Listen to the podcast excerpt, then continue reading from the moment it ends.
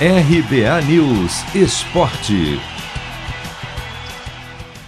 Jogos do fim de semana praticamente tiram o Palmeiras da briga pelo título brasileiro e embolam ainda mais a disputa pelo G6. Derrotado em casa pelo Red Bull Bragantino por 4 a 2, o Verdão só não perdeu o terceiro lugar para o Fortaleza, porque o time cearense foi atropelado pelo Flamengo.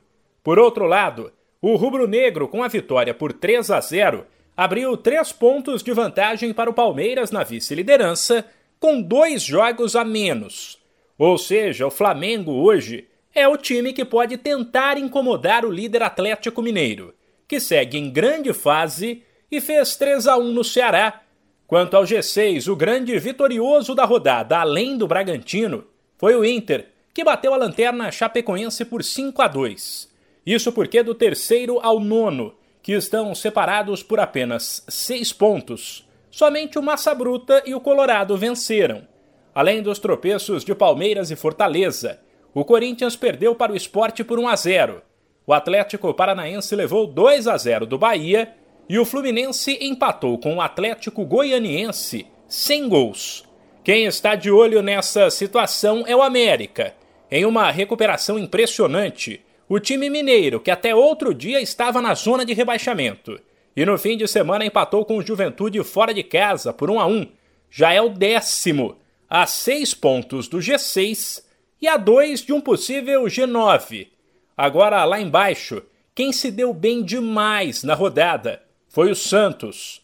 No confronto direto, cujo perdedor terminaria na zona de rebaixamento e o vencedor fora dela, o Peixe bateu o Grêmio na Vila por 1 a 0 com gol nos acréscimos do segundo tempo.